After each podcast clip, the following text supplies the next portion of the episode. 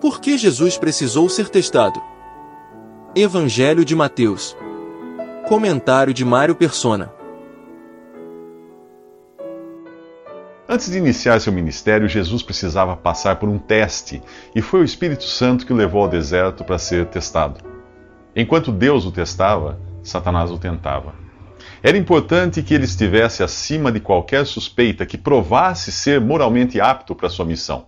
O primeiro Adão, o homem natural, o homem da terra, não passou do, no, nesse teste. E Jesus, o último Adão, o homem do céu, o precursor de uma nova linhagem espiritual, passaria ele no teste? O primeiro Adão sucumbiu diante do fruto proibido, mesmo sem ficar 40 dias em jejum como Jesus ficou. O fruto era necessário para, para alimentar o corpo.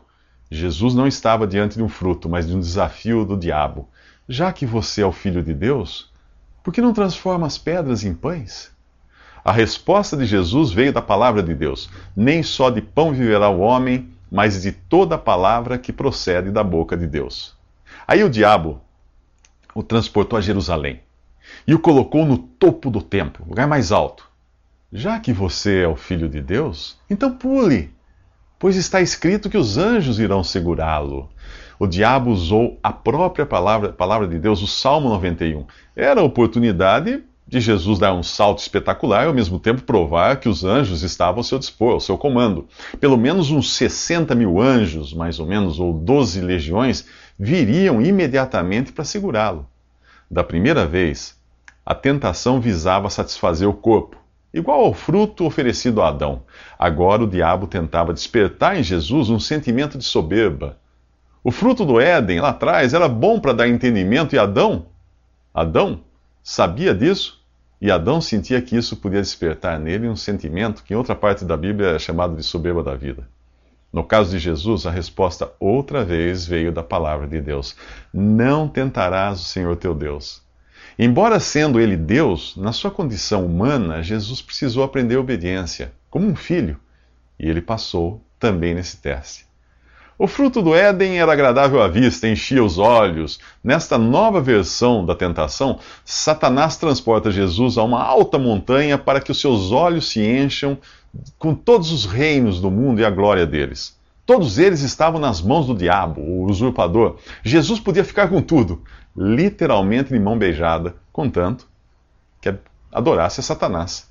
Pela terceira vez, a resposta veio da palavra de Deus, o único que deve ser adorado. De onde vêm as minhas respostas? De onde vêm as suas? Onde você procura as suas respostas? Ao ficar sabendo que João Batista tinha sido preso, Jesus voltou para a Galiléia, a região onde tinha sido criado. Ali ele adotou Cafarnaum como a base do seu ministério e foi ali que fez a maior parte dos sinais e milagres.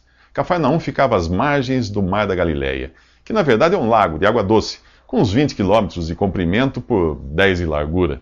Quando os evangelhos nos falam de barcos e mar, é a esse lago que está se referindo, que eles estão se referindo. E quando falam de peixes, provavelmente eram tilápias que os pescadores lá pescavam. O profeta Isaías previu, 700 anos de Cristo, que o Messias habitaria nessa região e que na Galiléia dos gentios o povo que vivia nas trevas veria uma grande luz. Após João Batista, o precursor da luz que veio ao mundo, ter sido rejeitado, preso pelos judeus, Jesus acabou indo para uma região que era habitada principalmente por não-judeus, ou gentios. A região mais globalizada da Palestina era aquela, por onde passava a estrada que ia do Egito à Babilônia, é uma rota comercial internacional. Embora ele tivesse vindo, principalmente para os judeus, inicialmente para os judeus, a fama do rejeitado rei de Israel se espalhou por toda a Síria. Aquilo era o embrião da mais internacional de todas as crenças, a fé cristã. As pessoas tentam acrescentar uma porção de penduricalhos culturais e regionais à fé cristã, mas o fato é que, em sua essência, ela está concentrada numa pessoa, em Jesus, e não numa religião, cultura ou costume, ou uma época. Boa parte daquilo que você vê por aí, como clero, templos, imagens, vestes e utensílios especiais, não passa de uma grande bobagem que nada tem a ver com Jesus São coisas que a cristandade emprestou do judaísmo e de outras religiões pagãs na tentativa de tornar a fé cristã identificável por coisas visíveis. Ora, quando, ora, quando, quando algo fica visível, você já não precisa de fé, não é mesmo? Se você crê em Jesus, você crê em uma pessoa, no próprio Deus, que não está sujeito a países, épocas e culturas, porque é eterno. A fé cristã baseia-se num fato: o Filho de Deus veio ao mundo, morreu por nossos pecados e ressuscitou ao terceiro dia. É a fé num Jesus vivo, num Jesus vivo que está no céu. A única parte visível da fé cristã na terra é o corpo de Cristo, a igreja. Eu não estou falando aqui de uma construção de pedras ou tijolos. Eu estou falando daquilo que a Bíblia diz ser igreja, que é o corpo formado por todos, todos os que creem em Jesus, que nasceram de novo e foram salvos por ele. Se a sua fé é numa igreja, no sentido de organização religiosa, ou em qualquer coisa que não seja a própria pessoa de Jesus, você está perdendo seu tempo. Se for uma fé numa religião, idem. Religião é a ideia de se fazer algo para nos religar a Deus. Mas fazer o quê? Se o que precisava ser feito, Jesus já fez. As últimas palavras de Buda foram: continuem se esforçando. As últimas palavras de Jesus foram: está consumado. Afinal, em que você crê? Numa pessoa viva ou numa religião morta? Na Galiléia, Jesus reencontra os irmãos Simão e André. Da primeira vez que eles se encontraram, eles estavam na Judéia e os dois eram discípulos de João Batista e ouviram João dizer que Jesus era o Cordeiro de Deus. Naquela ocasião, os dois seguiram a Jesus e Simão ganhou um novo nome, Pedro. Isso está no primeiro capítulo do Evangelho de João. Daquela vez, eles foram convidados para conhecer onde Jesus morava. Era um chamado para a salvação, o mesmo chamado que Jesus faz a cada pessoa que tem o primeiro contato com Ele. Você quer saber onde eu moro? Então venha comigo. É mais ou menos assim que ele diz a cada coração: é um convite para ir para o céu. No reencontro na Galiléia, agora, que é descrito por Mateus, os dois, aqueles dois irmãos, são chamados para o serviço. É outro tipo de chamado agora.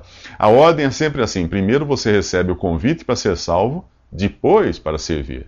Primeiro a fé, depois as obras. Primeiro o perdão dos seus pecados, depois o fruto da fé. Primeiro o céu, depois a terra. Simão e André eram pescadores e Jesus os chamou para serem pescadores de homens. Tudo o que eles precisavam fazer agora era seguir a Jesus. A capacitação e o poder para transformá-los em pescadores de homens viria de Deus e não de uma faculdade de teologia ou algo assim. Não seria uma pesca com redes também. As redes eles deixaram para trás. Não era para eles saírem por aí aprisionando as pessoas, mas libertando. Andar com Jesus faria deles iscas vivas. Eles deviam levar o sabor e a fragrância de Jesus por onde quer que passassem. O pescador, ele vai onde o peixe está. Ele corre riscos, não faz barulho para não chamar atenção para si. É de Jesus, é de perdão, é de salvação que o pescador de homens fala. Não de religião, costumes ou prosperidade. O tema do pescador de homens é Jesus, o mais próximo que Deus chegou do ser humano. E as boas novas não são uma lista de tarefas, mas a notícia de que Jesus morreu e ressuscitou para salvar e justificar o pecador. Neste capítulo 4 do Evangelho de Mateus, mais dois pescadores são chamados para se tornarem pescadores de homens. O nome deles é, é São Tiago, os nomes são Tiago e João. Tiago e João. Eles imediatamente deixam o barco e seu pai, Zebedeu, e seguem a Jesus imediatamente. Jesus tem prioridade. Muitos empreendedores, políticos e artistas daquela época tiveram seus nomes apagados pela poeira dos séculos. Os nomes dos pescadores Pedro, André, João e Tiago só permanecem até hoje porque tiveram um encontro com Jesus e foram chamados para anunciar as boas novas da salvação que é o que significa a palavra evangelho, boas novas da salvação. Esse, esse encontro com Jesus sempre tem consequências eternas. E você? Já foi pescado? Já foi chamado? O Sermão da Montanha é uma das passagens mais conhecidas do Evangelho, mas nem sempre é corretamente interpretado. Primeiro, ele é dirigido aos discípulos que se aproximaram de Jesus e não à multidão. Em segundo lugar, não se trata de uma lista de coisas para você fazer para ser salvo ou se tornar discípulo de Jesus. Ele está falando ali das características daqueles que em todas as épocas se submetem a Jesus.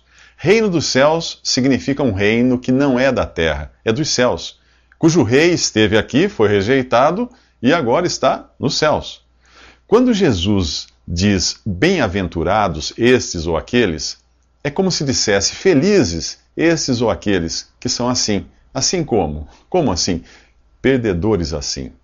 Sim, porque se o próprio Rei do reino dos céus, Jesus, foi um perdedor neste mundo, como você espera que sejam os seguidores dele? Aí vem alguém e diz: Ué, mas eu pensei que fosse justamente o contrário, porque vi na TV alguém dizer que se você vai a Jesus, seus problemas desaparecem, seus negócios melhoram, você paga suas dívidas, resolve problemas conjugais, é curado de todas as doenças e até compra carro importado. Bem, quem vai a Jesus pensando nisso é igual a quem se casa por interesse. Sabe como é? Aquele que dá golpe do baú. Se você está atrás de Jesus para receber alguma outra coisa, que não seja o perdão dos seus pecados e a salvação, é bom pensar melhor no que você está fazendo. Ou você acha que Deus é bobo, que não vai enxergar suas intenções? Veja quem são os bem-aventurados aqui no Sermão da Montanha: os pobres de espírito, os que choram, os mansos, os injustiçados, os cansados das injustiças, ou os de coração mole, que sentem pena dos outros, os que promovem a paz, os que são perseguidos por agir corretamente, os que são perseguidos por sua fé em Jesus. Percebeu? Tudo oposto às bem-aventuranças desse mundo, onde são bem-aventurados os autossuficientes, os que riem, os poderosos, os que se dão bem com as injustiças, os que uh, pisam nos outros, os que promovem guerras, os que perseguem e que, obviamente, querem passar bem longe daquele que, neste mundo, foi o maior dos perdedores, Jesus. Só que Deus está chamando os perdedores para o seu reino, não os campeões. Prostitutas, ladrões, cegos, aleijados. Que tipo de pessoa você acha que Jesus veio chamar? Pecadores. E depois de salvos de seus pecados, pelo que Jesus fez na cruz, e não por suas próprias obras, em que você pensa que essas pessoas se transformaram? Nesses bem-aventurados, segundo o conceito de Deus, não o conceito dos homens. Quer estar entre esses bem-aventurados? Você quer ser bem-aventurado eternamente? Então creia em Jesus, não em um Jesus bem-sucedido, capa de revista, não, mas no Jesus crucificado.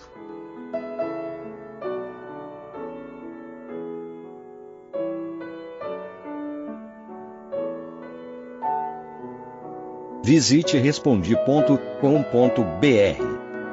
Visite também 3minutos.net.